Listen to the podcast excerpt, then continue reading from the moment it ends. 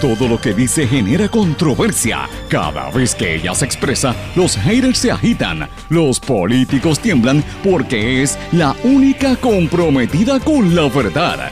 Periodista, bloguera, relacionista licenciada, analista de la noticia, escritora y le dicen la provocadora en las redes sociales. Y ahora comienza en blanco y negro con Sandra Rodríguez Coto.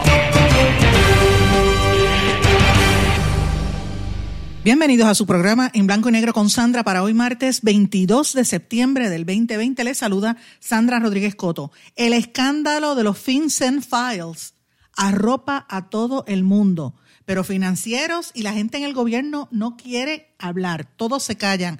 ¿Qué está pasando que en Puerto Rico no hablan de este escándalo multimillonario que está arropando las primeras planas de la prensa y los comentarios en todo el planeta. Se trata de la filtración de miles de documentos que exponen cómo los grandes bancos facilitaron el lavado de dinero de miles de millones de dólares en todo el mundo. Documentos filtrados que dan cuenta de transacciones suman 2 mil millones de dólares y revelan cómo algunos de los bancos más grandes permitieron que delincuentes y políticos corruptos muevan dinero por todo el planeta. Hoy vamos a hablar de esto, por qué la OSIF no habla, por qué el gobierno no habla y por qué los bancos no están hablando de este tema. Y usted tiene que enterarse porque nos tapan los ojos con el tema de la política y nos están robando en la cara. Señores, la muerte de la jueza del Tribunal Supremo Federal Ruth Bader Ginsburg podría adelantar la estadidad para Puerto Rico y para Washington, D.C. por la presión de los demócratas, discuten varios analistas de la revista Forbes. Y no se raja, Osvaldo Soto sigue buscando el puesto de Contralor pese a la oposición. La doble vara, protegen al que dejó perder mil millones de dólares del Medicaid, que el Congreso no le va a dar a Puerto Rico, pero aplican mano dura a la gente pobre que robó dinero del desempleo en los cheques del PUA. Hoy vamos a hacer el análisis de esta doble vara. Más de 3.500 personas devolvieron cheques del PUA en solo cinco días. El gobierno recuperó en una semana 5.6 millones de dólares pagados a personas que no eran elegibles. El Fideicomiso de Salud Pública advierte que Puerto Rico se acerca a un estado crítico por los contagios del COVID-19 y anticipan que viene otro cierre total como el que ocurrió en marzo, Dios quiera que no. Trump versus Biden. ¿Cómo está creciendo la presencia de milicias armadas en la nación americana y por qué son consideradas un peligro para estas elecciones? Mis amigos, estas y otras noticias las vamos a estar comentando y analizando hoy en blanco y negro con Sandra temas que usted sabe que no va a escuchar en ninguna otra parte, los discutimos aquí en este subprograma que se transmite por una serie de emisoras, sus respectivas plataformas digitales, aplicaciones para los dispositivos móviles y sus páginas en las redes sociales. Estas emisoras son X61, que es el 610 AM Patillas y toda la zona sureste de Puerto Rico, 94.3 FM. Radio Grito WGDL 1200 AM Lares, WYAC 930 AM Cabo Rojo Mayagüez, WIAC 740 en el área metropolitana para todo Puerto Rico, WLRP 1460 AM Radio Raíces, La Voz del Pepino en San Sebastián y toda esa zona. Usted sabe que puede escuchar este programa grabado, lo puede buscar en los, en los podcasts, en todas las aplicaciones. Puede hacer hasta un Google Search por podcast y Google Podcast y ahí lo encuentra. Yo siempre recomiendo que busque Anchor y ahí se suscribe y lo recibe eh, y puede ver todo el archivo. A las 8 de la noche se retransmite en la plataforma web que la recomiendo radioacromática.com. Y como siempre le digo, usted me puede escribir a través de las redes sociales, en Twitter e Instagram con el handle SRC Sandra, en LinkedIn y Facebook con Sandra Rodríguez Coto, mi nombre, o por correo electrónico, como por ahí me envían mucha, mucha información, evidencia y documentos, me la pueden enviar por ahí a en blanco y negro con Sandra arroba gmail.com. Pero vamos de lleno con los temas para el día de hoy que venimos con unos temas distintos. En blanco y negro con Sandra Rodríguez Coto. Y bienvenidos formalmente a su programa en blanco y negro con Sandra para hoy martes. Ni te cases, ni te embarques, ni de tu familia o de tu amor te apartes, como dice el refrán. Siempre los martes es un día de mucha información, mucha noticia, mucho contenido. Pero he querido hacer una pausa porque como nos estamos acercando ya a la época de las elecciones, estamos ya en la recta final, está todo el mundo enfilando los cañones, están tirándose la tiraera, como dicen los muchachos hoy en día, está bien fuerte.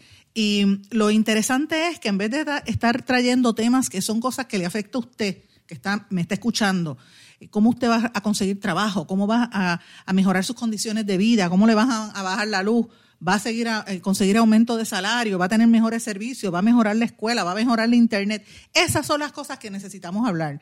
Y aquí hay gente que insiste en seguir con los chismes de si Wanda está con coraje con Pierluisi, eh, Wanda Vázquez, que si el traje de Alexandra Lúgaro es un plagio de un, de un patrón que se copiaron. Mira, por favor, nada de eso es importante cuando están ocurriendo tantas cosas serias que tienen que ver con el presente y el futuro de Puerto Rico. Y en este espacio lo que voy a tratar es de traer algunos de esos temas que la opinión pública y la discusión del país no se están dando, porque a veces yo creo que hay una confabulación de medios de comunicación y de gente en los medios con los políticos y con el sector económico muchas veces para mantener a la gente bruta. Y yo me rehúso a, a permitir eso, porque es que no, y perdonen que lo hable de esa manera, porque es que se creen que nosotros somos autómatas, que lo único que tenemos es que estar pendiente a tonterías cuando están pasando tantas cosas importantes. Una de esas cosas importantes que quiero traer hoy y lo que planteo a mis amigos es para que ustedes indaguen. Uno me crea a mí, busque la información usted para que usted vea que le estoy diciendo la verdad. En Estados Unidos se están dando unas dinámicas súper interesantes en el contexto de la contienda política entre Trump y Biden. Y una de las cosas que se está dando es eh, con motivo de la muerte de la jueza del Tribunal Supremo Ruth Bader Ginsburg, que usted sabe que, que están, eh, ha habido mucha polémica. Ya Trump tiene una, ¿quién va a ser eh, la nominada? Tiene dos mujeres candidatas. Una de ellas es una cubana bastante conservadora, una jueza cubana de Jayalía, que como quiera le va a dar la consolidación de los republicanos y los conservadores al Tribunal Supremo y Trump va a tener otra oportunidad de volver a nombrar otro juez. y no como hubo tanta queja, pues va a esperar a que entierren a la jueza para entonces nominar a la que él quiere, pero quiere hacerlo rápido, como casi por fast track, para evitar la, oposición. Y no la nombra inmediatamente hasta que no la entierren, porque sabe que ha habido mucha queja, mucha crítica de los demócratas y de la gente que está molesta con Trump. Trump está bajando en las encuestas, así que él sabe cómo medirse. Pero fíjense lo que está pasando, más allá de esa controversia de quién va a ser la sustituta o quién va a, nombrar. En Estados Unidos se está dando esta dinámica que a mí me llamó mucho la atención en Washington, sobre todo entre miembros del equipo editorial de la revista económica Forbes. Una de estas editoras, Karen Robinson Jacobs, que es una bastante conocida periodista y analista financiero en la nación americana, está trayendo una discusión que no es la primera que lo trae en estos días, pero ella plantea que la muerte de la jueza Bader Ginsburg eh, va a crear un, un, ánimo para promover que se le conceda la estadidad a Puerto Rico y al estado de Washington DC y que lo van los lo, estamos empujando los demócratas y los liberales porque quieren mayor participación tanto en, en el Congreso como en el, como en el Senado y eh, porque también eh, están empujando la agenda de que van, vayan a tener mayor participación de people of color, como ellos le llaman, porque tanto Washington DC, que tiene una población bastante amplia, la, inmensa mayoría de la gente que vive en Washington son gente negra, afroamericanos, y en Puerto Rico también los consideran negros, aunque aquí mucha gente se cree que son nórdicos, todo el mundo pone que son blancos, eh, pero obviamente no. En Estados Unidos nos ven negros y nos ven latinos, así es que nos ven como gente de color, people of color, como le dicen en inglés. Eh, que aquí en español pues se traduciría como gente negra. Eh, y los demócratas están empujando para que se dé esa discusión. Eh, y es interesante porque antes de que Ginsburg muriera, recordemos que hace una semana el líder de la mayoría del Senado, Mitch McConnell, le había dicho a Fox News y a la emisora de radio de Fox también que cada contendiente demócrata para su puesto, ¿verdad? Tiene que admitir que está buscando un distrito que se o un estado que se convierta en, el nuevo distrito para poder tener más gente, más demócratas, eh, ¿verdad? aspirando para quitar, a, quitarle el puesto a los republicanos. Entonces, por eso es que ellos quieren, según McConnell empujar que Puerto Rico se convierta en un Estado porque sería cuatro nuevos senadores que presumiblemente van a ser demócratas. Y esto va a ser a perpetuidad porque históricamente los demócratas son, eh, los puertorriqueños tienden a ser más demócratas que republicanos. En agosto, McConnell también dijo que eh, él votaría para un nominado de, a la Corte Suprema de los Estados Unidos y lo hizo de hecho en la convención republicana para precisamente argumentar en contra de darle la estadidad a Washington, D.C. Así que fíjense cómo estoy diciendo esto. Luego, el senador Roger Wicker de Mississippi, que es un estado más pobre de la nación americana, declaró en su página de Facebook que hay un war room, como un cuarto de estrategia política en el Partido Demócrata para tratar de controlar y conseguir el control del Senado para este año. Y entre las movidas que están empujando es concederle la estadidad a Washington y a, Puerto Rico. Fíjense cómo vuelvo a traer esto, no es una sola voz el que lo está trayendo, lo están trayendo otros. los republicanos asumen que cualquier senador, que cualquier legislador que venga de, Washington o de Puerto Rico va a ser demócrata, basado pues no solamente en la, tradición, sino en, las estadísticas demográficas. Vuelvo y le digo, Washington DC es 46% negro eh, y obviamente Puerto Rico pues eh, somos latinos, así es que eh, están, nos están viendo como dos posibilidades de una competencia directa. Así es que miren lo que estamos, donde estamos parados y cómo trae la nominación del nuevo de la nueva persona que sustituya a la jueza eh, eh, Bader Ginsburg, Ruth Bader Ginsburg.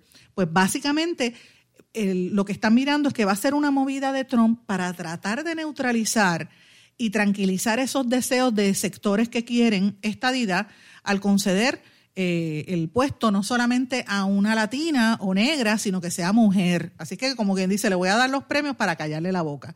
recuerden que hace poco hubo entre, una encuesta donde decía que el 64% de los norteamericanos en, una encuesta de Gallup decía que, quería la estadidad para el estado de Washington y lo mismo para Puerto Rico. Así es que fíjense lo que he estado trayendo. Eh, cerca del 42% de los que viven en Florida no se identifican, los puertorriqueños que viven en Florida no se identifican con ningún partido, así es que los republicanos ven una posibilidad de cambiar los seguidores y conseguir más republicanos puertorriqueños, el voto de, puertorriqueño que sea republicano en, en el estado de la Florida. Así que esto está cambiando. Esta discusión se está llevando a cabo en la nación americana y aquí en Puerto Rico esa discusión no está. Y eso tiene una injerencia directa sobre el futuro de, la isla cuando estamos buscando mayores fondos, como cuando estamos en esta necesidad de la reconstrucción del país. Así que lo traigo como primer tema del programa de hoy para que ustedes pues lo tengan ahí en la mente, busquen la información y no se dejen engañar cuando le hablan del traje del, del húgaro o de la pelea de Wanda Vázquez con Pedro Pierluisi. Mire, sí, esas son noticias que lo va a escuchar a las 8 de la mañana cuando pone la radio y lo escucha hasta las 7 de la noche cuando está viendo televisión. Mire, no es el único tema, están pasando otras cosas, es lo que le quiero decir, que, que mire más allá de ese tema. Y uno de esos temas que le quería traer y le voy a dedicar un poco de tiempo, es una investigación que está acaparando las primeras planas y los titulares en todo el mundo. Y aquí en Puerto Rico no lo tocan ni con una vara larga. Y yo quiero que ustedes sepan que en el día de ayer y en el día de hoy, yo he realizado sobre 27 llamadas telefónicas a financieros, eh, ¿verdad? Gente que son agentes de, inversiones, presidentes de bancos internacionales, que en Puerto Rico hay sobre 80. He llamado en tres o cuatro ocasiones a la oficina del comisionado de instituciones financieras. Finalmente me enviaron un correo electrónico diciendo que no van a contestar, que eh, cualquier pregunta tengo que referirla a la fortaleza en vez de a la agencia encargada de hablar de estos temas de finanzas, ¿verdad? Pues me mandan a la fortaleza para la oficina de prensa. Eh, ya usted sabe lo que quiere decir eso, es para, para no darme la información. Llamé también a la Asociación de Bancos y no contestaron. Eh, y esto a mí me llama la atención. Yo digo, ¿qué es lo que está pasando? Que hay un silencio eh, casi sepulcral de todos los sectores económicos y de incluso los sectores, los prosecutors, los, que están este, investigando estos temas, yo me pregunto qué rol tiene Puerto Rico en esto que les voy a decir. Me refiero a los FinCEN Files. Es la filtración de miles de documentos que exponen cómo los grandes bancos de todo el mundo facilitaron el lavado de miles de millones de dólares en todo el planeta. Son unos, unos documentos que fueron filtrados eh, y suman, como dije, más de 2 mil millones de dólares de cómo los bancos se prestan para que políticos corruptos, delincuentes contratistas, ¿verdad? Y, vinculados a los gobiernos muevan dinero sucio por todo el planeta. Es decir, eh, le da un, vamos a suponer, contratista X va al legislador en Puerto Rico, eh, eh, ¿verdad? hace un cabildeo, el legislador le consigue con el alcalde un contrato, él se lleva el contrato y la mitad del dinero la pone en un banco y, de momento el, dinero no se queda en el banco de, digamos, Puerto Rico, va a parar en, en las Islas Caimán o va a parar en, en Suiza o en otros países, ¿verdad? Y así es como se mueve, pero la cantidad de dinero que se está haciendo en todo el mundo es impresionante.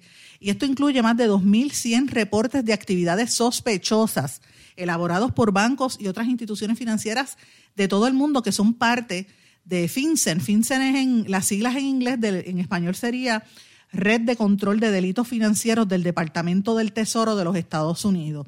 De hecho, yo hice una petición directa al fin al FinCET, precisamente porque eh, FinCET es una entidad, a la Oficina de, Comunicaciones del FinCET en, Washington, Financial Crimes Enforcement Network, ¿verdad? Es una división del, Departamento del Tesoro Federal y ya hice la petición incluso por escrito, porque quiero ver qué rol tiene Puerto Rico, si alguno, en esta investigación. Es una investigación que hizo el Consorcio Internacional de Periodismo de Investigación junto a BuzzFeed News, el, sitio de noticias estadounidense, y es la misma, este consorcio internacional fue el que reveló los Panama Papers. Ustedes recordarán aquel escándalo de los Panama Papers y participaron cuatro, en esta investigación, esta segunda investigación, 400 periodistas de 108 medios de comunicación en 88 países, incluyendo, eh, por ejemplo, BBC, entre otros. Lleva más de 16 meses buscando los enlaces, los, los, hilos, ¿verdad? Para conectar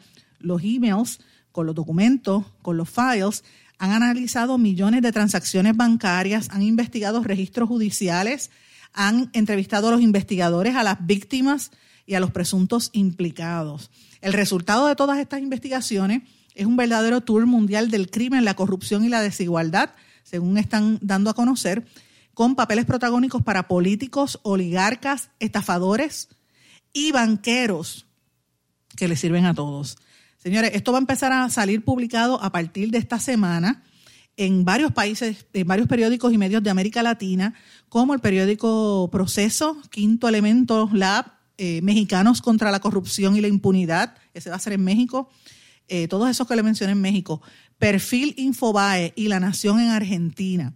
En Venezuela va a ser publicado por Armando Info, eh, en Colombia por Conectas y por el periódico El Espectador, en Perú por Convoca, en Chile por La Voz, entre otros. No sé si en Puerto Rico va a haber una vinculación, pero estamos buscando información.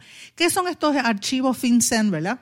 La mayoría son reportes de actividades sospechosas. Cuando un banco internacional o una institución estatal, por, digamos aquí, cualquiera de los tres bancos que quedan, está, aquí locales, eh, o alguna institución eh, internacional, de momento hace una transacción y en el sistema se marca como que es algo raro, ¿verdad? La gente de compliance dice que es algo raro. Y empieza, cuando hay esa, esa marquita en el sistema, eso se refiere inmediatamente a las autoridades eh, federales, ¿verdad? Y entre el año 2000 y el año 2017, 17 años, hay miles de, de esas marcas y lo que ha desarrollado es un entramado de, ¿verdad? Este, de, manejo de capital no necesariamente son delitos ni son prueba para delitos, pero sí demuestra que hay unas cosas que son raras y que cubren todo el mundo. Entonces, lo, interesante de esto es, por ejemplo, como parte de la investigación, los, los, reporteros encontraron un traficante de drogas en Rhode Island, Estados Unidos, encontraron dinero que fue a parar en un laboratorio químico en Wuhan, China, donde, de donde salió el coronavirus encontraron escándalos en que afectaron las economías de países de África y de países de Europa del Este. También identificaron saqueadores de tumbas con reliquias budistas que se vendieron a las grandes galerías de los museos en Nueva York. También siguieron a magnates venezolanos que desviaron dinero de viviendas públicas y de hospitales. Mire todo lo que le estoy diciendo, cómo es esta red del dinero que les roban a los países.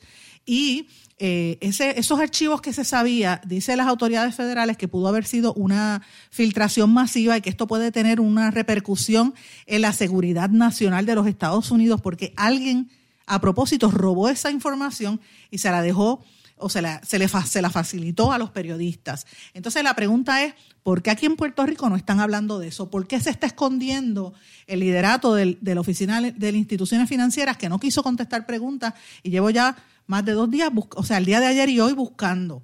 Pues mire, sencillo, porque esto es una empresa criminal mundial de lavado de dinero.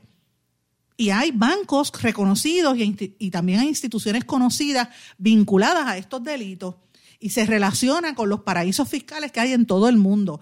Mire lo que le estoy diciendo, ate la información, amigo y amiga que me esté escuchando. ¿Por qué esto es importante para usted? Sencillo.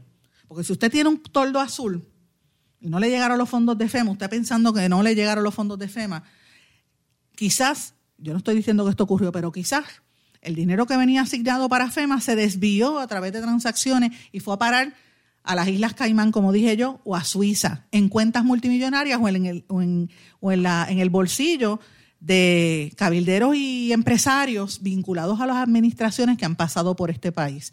Y pueden ser cosas sencillas o pueden ser cosas grandes. Recordemos lo que pasó durante el huracán María y más recientemente durante los terremotos. Como estamos encerrados en pandemia, pues en pandemia en las casas se supone que sea más difícil buscar la información. Esto es una situación bien seria, bien, bien seria, y a mí me llama la atención que no identifique a los bancos, no identifique a todos estos periodistas eh, sobre este flujo de tanto dinero sucio que está corriendo por todo el mundo. Eh, para que tengan una idea, lo poquito que pudieron investigar estos periodistas cubre dos, mil millones de dólares eh, en esto. En, América Latina, los hallazgos son reveladores. Por ejemplo, en México encontraron actividad sospechosa en México de un político venezolano que se llama José, Juan José Rendón, que movió dinero del Deutsche Bank a través del presidente de México, Enrique Peña Nieto, el expresidente. Mire cómo fue este escándalo. O sea, este empresario venezolano, asesor político, trajo dinero, lo puso en, la cartera del expresidente Peña Nieto a través del banco alemán. Miren, miren toda la vuelta que da dinero robado del pueblo venezolano. Lo mismo pasó. Eh, en México está fuerte la situación. Hay otro reporte que le llaman, el, en México hacen el resumen semanal de la cleptocracia eh, y sigue encontrando ese señor, particularmente Enrique Peña Nieto, tiene muchísimos escándalos, ahora mismo se están viendo a nivel eh, político y vincula no solamente a los expresidentes de México, sino también a carteles de narcotráfico como el cartel de, los Zetas y otros, incluso la transacción de compraventa de misiles de, Irán. Mire lo que está diciendo los reportajes. Señores, esto que les estoy diciendo lo pueden corroborar en noticias publicadas en la BBC de Londres, en el Guardian de Inglaterra, en el New York Times y en medios de América Latina. Yo no me estoy inventando esto y lo estoy hablando con, honestidad. ¿Por qué aquí en la prensa en Puerto Rico no están hablando de eso? La pregunta es, ¿somos un narcoestado o nos acercamos a hacerlo? ¿O qué es lo que está pasando que no quieren que la gente se entere? Eso es lo que digo yo. ¿Por qué no quieren que usted se entere de estos problemas? El Miami Herald eh, también reveló que en Venezuela hay una serie de, fondos que han ido escapándose a través de estos de, otros países, ¿verdad? Llegan a los Estados Unidos y esto también se ve reflejado en esta investigación de los FinCEN Files, donde la élite venezolana se sospecha que robó miles de millones de dólares y se los llevaron para Miami. En Argentina, el periódico La Nación y Perfil empezaron a investigar personalidades que movieron dinero a través de Mestral Assets, una sociedad registrada, oigan esto, en las Islas Vírgenes eh, de los Estados Unidos, y, ellos hicieron 123 transacciones desde Argentina en las Islas Vírgenes. ¿Ok? Mira qué cosa más interesante. Y por ahí para abajo, con el dinero del Banco Central de Argentina. Eh, es, una cosa impresionante. Lo mismo sucede, eh, han presentado otras cosas más, este, de actividades ilícitas también eh, que vinculaban al expresidente de Argentina, Néstor Kirchner, eh, y, había una cuenta sospechosa del, fallecido fiscal Alberto Nisman, que estuvo en una, controversia pública en Argentina hace mucho tiempo. Lo mismo sucede en Colombia. En Colombia, el periódico El, Espectador presentó la compra de un, una pintura del, artista colombiano Fernando Botero, el que pinta a la gente así bien gorda, que la compró una empresa relacionada a Odebrecht, la, la petrolera brasileña. Entonces, eh, no están investigando cómo fue que se dio esa transacción y quién la vendió. Fíjense todo lo que le estoy diciendo hasta ahora. Así que esto tiene mucho que ver. Ahora cuando regresemos de la pausa, le voy a hablar cuáles son los bancos que están identificados en, esta, en estas transacciones ilegales y si hay vínculos con Puerto Rico. Vamos a una pausa, regresamos enseguida. No se retiren, el análisis y la controversia continúa en breve, en blanco y negro, con Sandra Rodríguez Coto.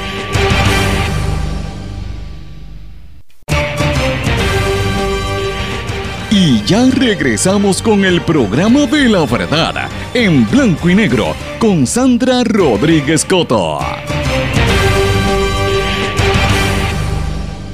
Y regresamos en blanco y negro con Sandra. Bueno amigos, continuamos con lo que dejamos en el segmento anterior de esta información que está trascendiendo en toda América Latina, en Europa, en los Estados Unidos y en Puerto Rico. Cucu, nadie quiere hablar.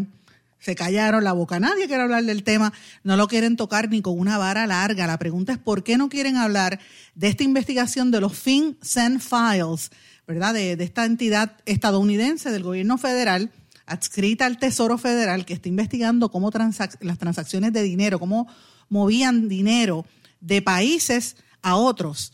Fíjense lo que le dije de Argentina, que lo movieron a través de las Islas Vírgenes estadounidenses, lo de México, eh, y ahí así sucesivamente. Interesante por demás lo de Colombia, lo de Venezuela, ni, ni, olvídate, todos los ricos de Venezuela que se llevaron el dinero a través de Miami. Colombia, cómo traficaban con obras de arte. Eh, entre otras cosas, y esto lo está dando a conocer diferentes medios periodísticos. Pero hay una serie de bancos involucrados en estas transacciones y miren cuáles son, por lo menos hasta ahora.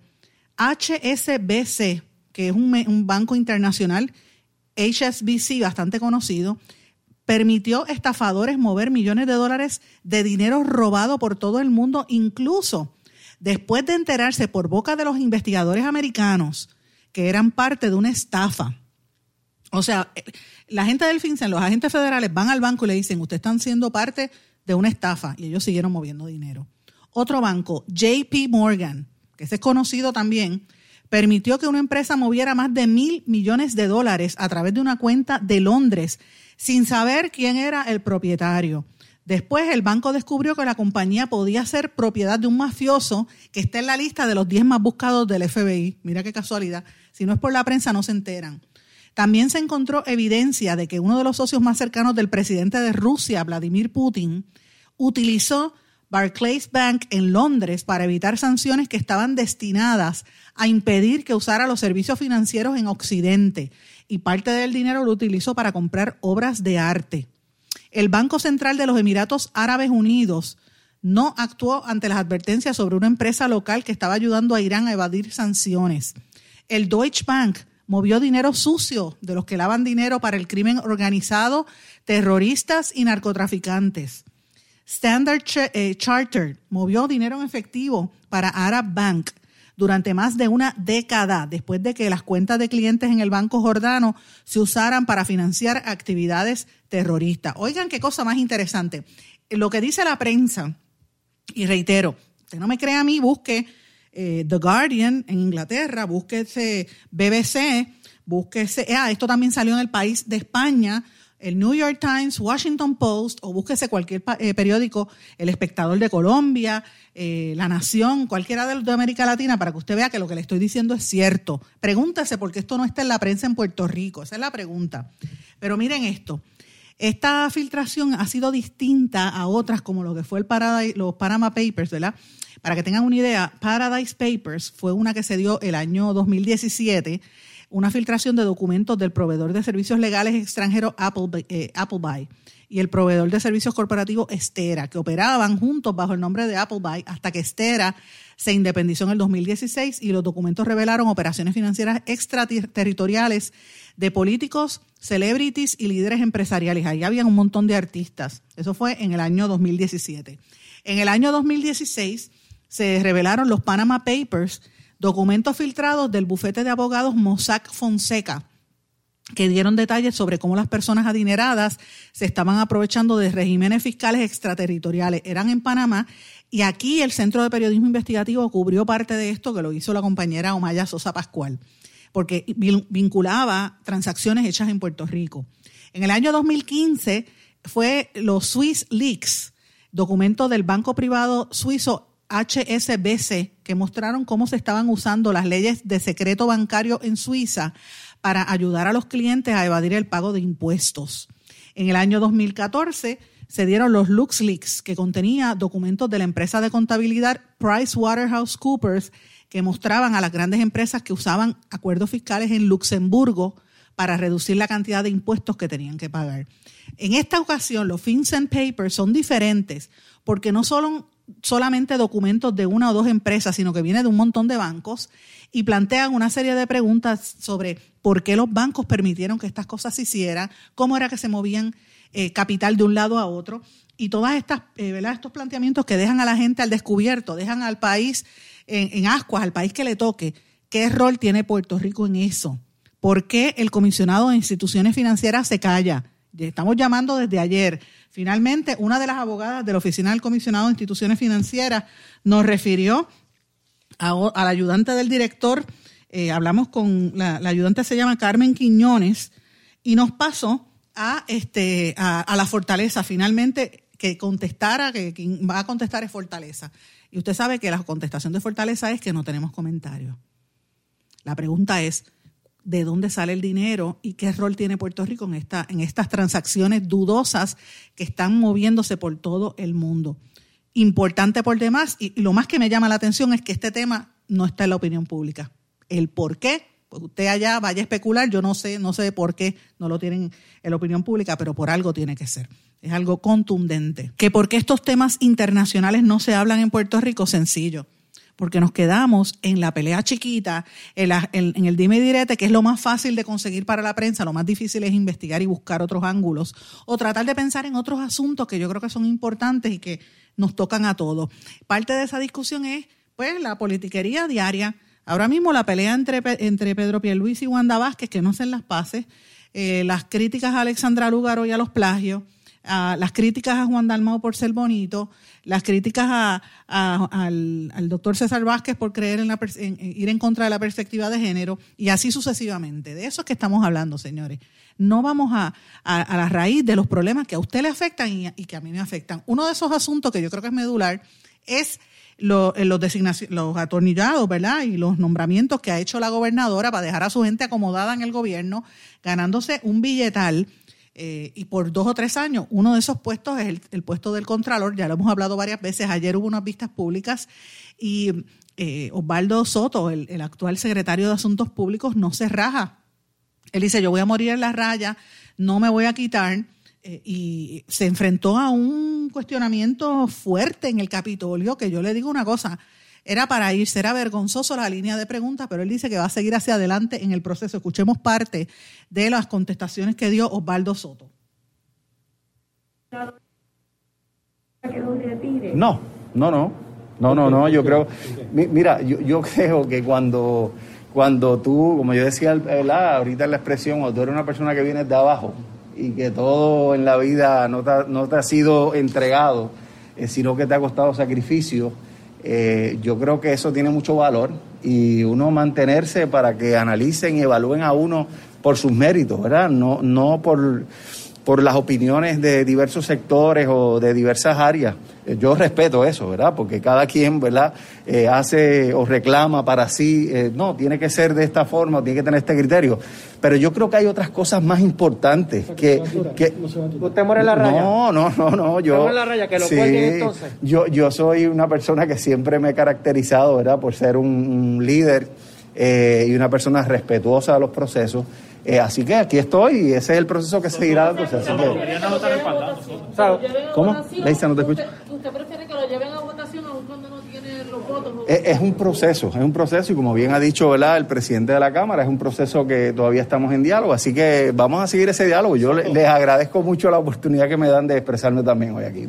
Lilian Sánchez ha hecho gestiones a favor suyo. No, yo precisamente dije que nadie, ¿verdad? Eh, cuando ellos me trajeron ante sí el, que si yo había hablado con la Asociación de Auditores y de Empleados, mencioné el nombre del licenciado, a quien lo conocí hace muy poco, ¿no? No, no, no, no, esa, esa gestión la hizo ese licenciado y, y, yo me siento honrado, ¿verdad? De la confianza que ellos me han dado. Así que ya veremos qué pasa.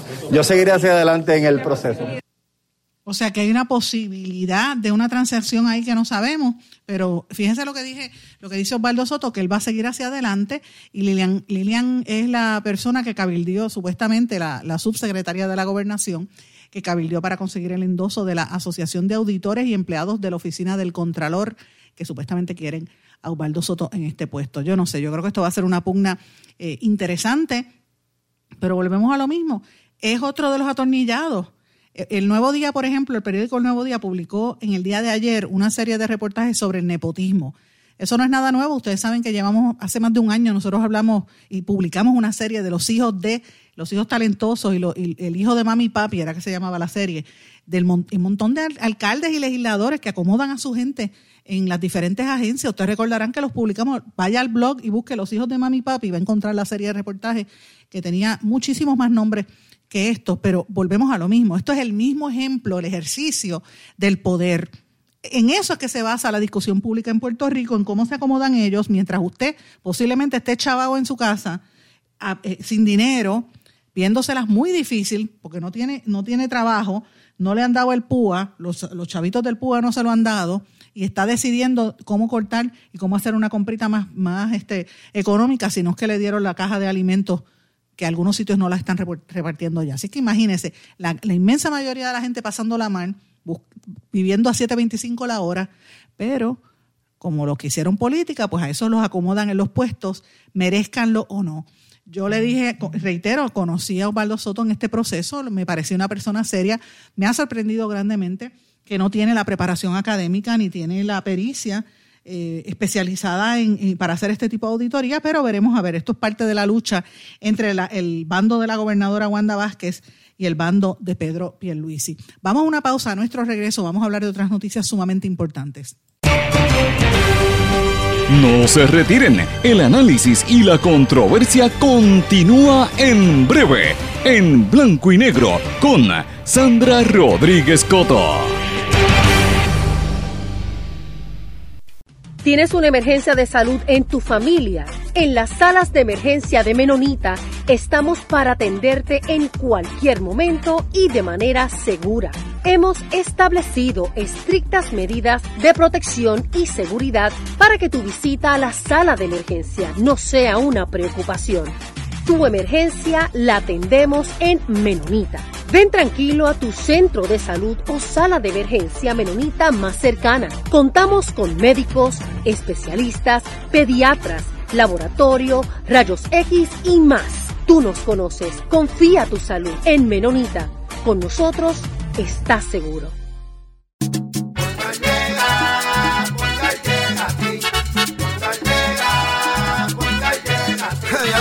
Eso es lo que te responden, pero ahora botaron la ola, porque ya no importa en qué parte de la isla estés. Si tuviste un accidente, mi gente de Poingal le llega a tu casa o trabajo para que no te complique. Con servicio en todas partes de la isla y el mejor servicio al cliente. Por eso y mucho más, yo Piru lo digo, yo quiero Poingal. ¡Duro! Quites el dolor de cabeza con sus obligaciones de contabilidad con los servicios que presta Villalba y Villalba Company. Directo, personal y con sensibilidad humana. Lo que se busca en un verdadero asesor de contabilidad para todo tipo de servicio de contabilidad, pago de IBU, pago de nómina, informes trimestrales y anuales y otros. Ofrecen servicio directo personalizado. Villalba y Villalba Company. Para orientaciones, su teléfono el 939-336-5774. 939-336-5774. 5774. Y ya regresamos con el programa de la verdad en blanco y negro con Sandra Rodríguez Coto. Regresamos a esta parte final de En Blanco y Negro con Sandra. Voy a ir breve sobre este tema porque es un tema que se ha estado hablando mucho de eso, pero yo lo miro desde otro punto de vista. El Congreso de los Estados Unidos dijo que no va a incluir la, reautorización de los mil millones de dólares de Medicaid que tenían asignados para Puerto Rico y que el gobierno de Wanda Vázquez dejó perder. Y no lo van a asignar a pesar de que los demócratas estaban tratando de empujarlo, pues mira, son mil millones de dólares, un billón, como dicen alguna gente de manera errónea, porque la, cantidad correcta es mil millones. Eh, lo vamos a dejar perder. Esto representa que muchos servicios no se van a cubrir. Si usted tiene la tarjeta de salud, el plan vital, posiblemente le corten beneficios y una serie de cosas que cubre el dinero que se estaba esperando para Medicaid, que afecta a tanta gente con discapacidad, personas mayores de edad. O sea, fíjense esto. Y nadie dice quién fue el inepto o la inepta que dejó perder esos mil millones de dólares. Nos, nos duermen con el tema de los chavos que vienen de FEMA, pero los chavos de FEMA vienen para unos, unas cosas específicas, para la reconstrucción, para energía eléctrica, no para la salud. Entonces la pregunta es, esos mil millones de dólares, ¿quién es el responsable o la responsable de haberlos perdido? Se callan la boca. Nos traen otras noticias para que no hablemos de eso. Entonces miren la doble vara. Esa persona que fue el irresponsable o la irresponsable que dejó perderlos, que lo tenían calladito y que se sabía desde mayo, pero no lo dijeron para no afectar a Wanda Vázquez en la contienda de la primaria, y vienen y lo sueltan la bomba la semana anterior, ¿verdad? Pues miren la doble vara, que esto yo no estoy aplaudiéndolo, pero fíjense cómo ha habido una serie de arrestos eh, relacionados a la gente que robaba el dinero de los cheques del desempleo, los cheques de púa. Yo no estoy aplaudiendo eso, no me vayan a malinterpretar y a decir cosas que no dije. Ayer arrestaron a una mamá y a su hija por el supuesto fraude del PUA eh, ellas presentaron una identificación falsa en un banco de Bayamón, querían cambiar un cheque por 9.390 dólares y ahí las arrestaron. Eh, y esto fue una cosa impresionante, madre e hija, porque querían cambiar ese chequecito del PUA y les pusieron la jueza Aida Rosa Juarbe 100 mil dólares de fianza por cada delito para un total de 800 mil dólares combinados. Si usted le ve la cara a esa madre y a esa hija, posiblemente son usuarias de droga. Dos pobres muertas. Y yo no estoy diciendo que sean inocentes, evidentemente cada cual se verá en su juicio, ¿verdad? En su día, pero usted ve que son gente muerta de hambre, que vieron una oportunidad y dijeron, deja ver si lo puedo cambiar, y las agarraron y les metieron 800 mil pesos, van para adentro, van para la calle. Lo mismo pasa con el primer acusado por fraude de púa, que le metieron una sentencia de seis años de prisión. Y uno dice, mira, bien hecho, porque se robó el dinero que no le corresponde cuando aquí hay gente esperando bajo el sol, esperando que le llegue el chequecito y no le llegó nunca para poder sobrevivir porque se quedaron sin trabajo. Uno piensa todo eso, pero vamos a poner las cosas en perspectiva, mis amigos. 800 mil dólares para una persona que no tiene dinero, que evidentemente lucen como que son usuarias de droga, que son gente enferma, por lo menos en el caso de la mamá y la hija de Bayamón. Y, no, y miren todo el escándalo que hace. Y todavía al día de hoy nadie sabe quién fue él o la irresponsable que dejó perder mil millones de dólares. Dígame si eso no es un crimen. Para mí eso es un crimen que lo está encubriendo el gobierno. Fíjense cómo es la doble vara. Ah, pero como es alguien en el gobierno, presumiblemente alguien conocido, pues entonces vamos a hablar de otra cosa para que la gente no, no esté pendiente. Vamos a meter preso a la gente del PUA. Cuando yo vea que aquí arresten de los nenes del Colegio San Ignacio de Loyola, entonces yo creo que aquí hay justicia. Pero fíjense, volvemos a lo mismo, van contra los pobres. No han metido mano con el Colegio San Ignacio, con otros colegios, que se sabe que hay gente de dinero, ¿por qué no vemos arrestos ahí? Es la pregunta. Fíjense la doble vara, volvemos a lo mismo. ¿A quién quieren proteger? ¿Por qué nos, nos, nos tapan y nos nublan la visión con unos casos sí y otros no? Esas son las preguntas y los temas que yo creo que la gente no se hace. Y esas son las preguntas que hay que hacerle a la policía, a las autoridades, a la fortaleza, que las contesten. Y sí, yo, eh, es, cierto, es irregular, es, una falta ética y, una ilegalidad, o sea, es un, es un crimen robarse dinero que no le corresponde. Ya 3.500 personas han devuelto sus chequecitos del PUA en una semana. El gobierno ha recuperado 5.6 millones de dólares de gente que no le correspondía. Perfecto. Ha, ha surtido efecto la campaña de mano dura. Pero volvemos a lo mismo. Si va a haber mano dura, métale mano dura a todo el mundo. Cuando yo vea a los nenes del Colegio San Ignacio arrestados, si de verdad se robaron el dinero, entonces voy a creer que hay justicia. Y cuando yo vea quién fue él o la irresponsable que dejó perder mil millones de dólares de gente que necesita la tarjeta de salud del plan vital, que le han quitado medicamentos a los enfermos de hepatitis, y lo dije, y se quedaron callados, no quieren hablar de eso. Lo investigamos aquí hace más de una semana aprovecharon que perdieron esos mil millones de pesos para recortar beneficios a los que tienen la tarjeta. O sea, los pobres están fastidiados en este país. Hay una doble vara. Y eso, pues, yo creo que aquí nadie se atreve a decirlo. Y hay que decirlo. Estos son los temas que usted sabe que los vamos a traer aquí. Otro de los temas que también quiero traerles antes de que, porque el tiempo se me, se me, se me acaba, siempre los martes hay muchas cosas, es eh, la información que dio el doctor José Rodríguez Orengo de que a través del Fideicomiso de Salud Pública que está advirtiendo que se acerca un estado crítico por los contagios del COVID-19. Dice que ya estamos ahí a la vuelta de la esquina y que si esto sigue en el índice de cantidad de gente infectada, que ya admitieron que las cifras están atrasadas, mira, vamos a tener que volver al mismo lockdown o el cierre total que vivimos en marzo. Me pregunto, ¿están empujando para hacer el cierre total el día de las elecciones? Pregunto yo, que todo lo pregunto, no sé. Esa es una de las cosas que tenemos que ver.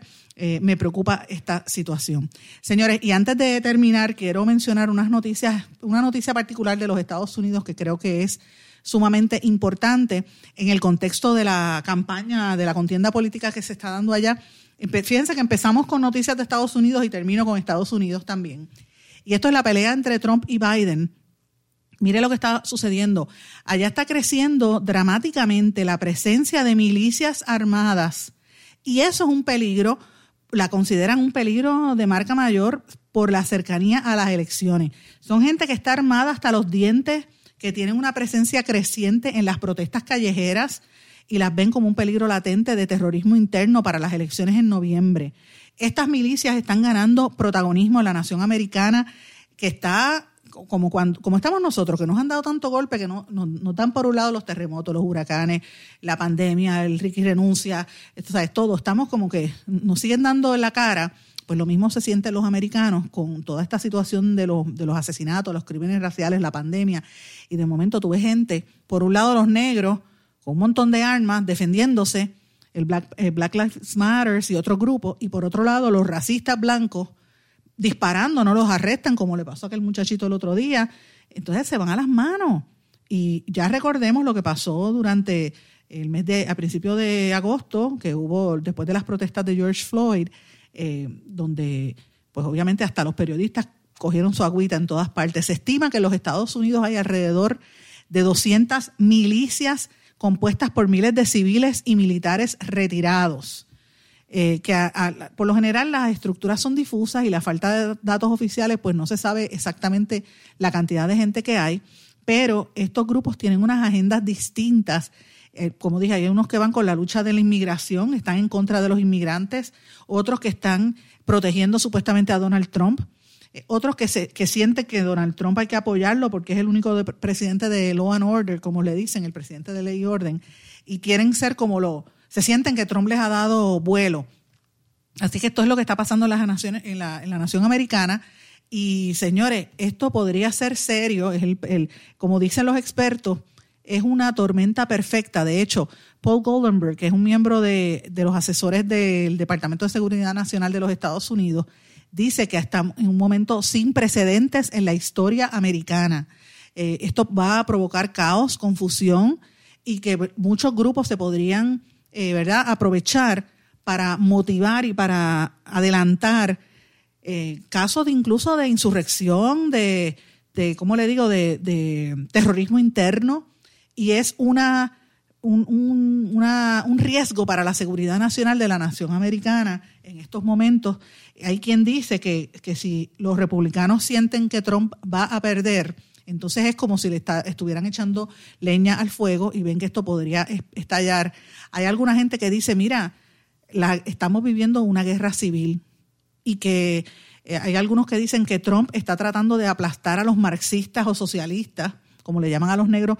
Por otro lado, los negros están diciendo, yo digo los negros en su mayoría, ¿verdad? Son de Black, eh, Black Lives Matter, pero hay otras organizaciones que dicen, mira, ya me harté de que la policía me mate a mí y cogen a los blancos y no los arrestan y a mí hasta, hasta rezando me matan. Pues ya se hartaron, esto tiene que cambiar. Entonces, esta, este choque cultural es muy serio.